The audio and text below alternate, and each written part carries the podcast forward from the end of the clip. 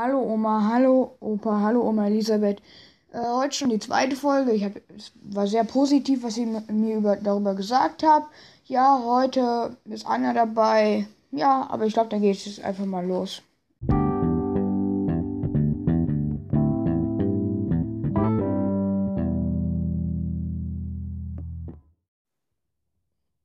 Der Teufel besucht Petrus und fragt ihn, ob man nicht mal ein Fußballspiel Himmel gegen Hölle machen könnte. Dar da dafür hat Petrus nur ein Lächeln übrig. Glaubt ihr, dass ihr auch nur die geringste Chance habt? Sämtliche guten Fußballspieler, die jemals gelebt haben, sind im Himmel. Der Teufel lächelt zurück. Macht nichts, wir haben dafür alle Schiedsrichter. Die, der Trainer seufzt, sein bester Spieler hat schon wieder einen Schnupfen. Kein Wunder, sagte dieser, ich stehe ja auch immer im Sturm.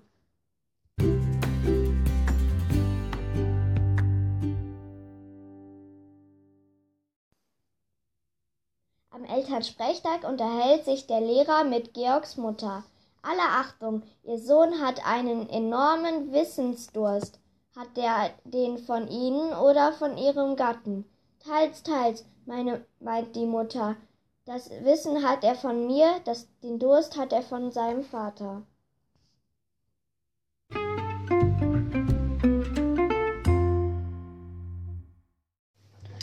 Die Frage nach dem Fasten.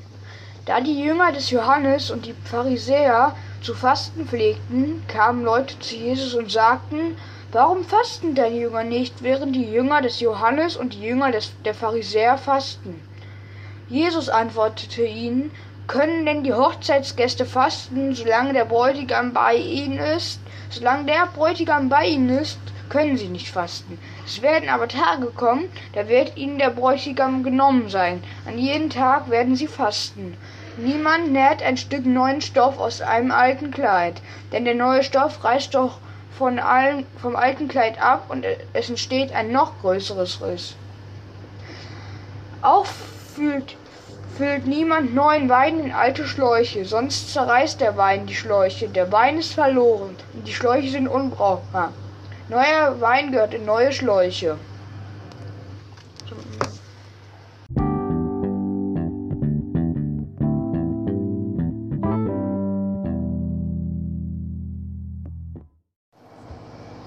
Hallo Oma, hallo Opa, hallo Oma. Das war es auch schon für heute. Wir wünschen euch noch einen schönen Tag und viel Gesundheit.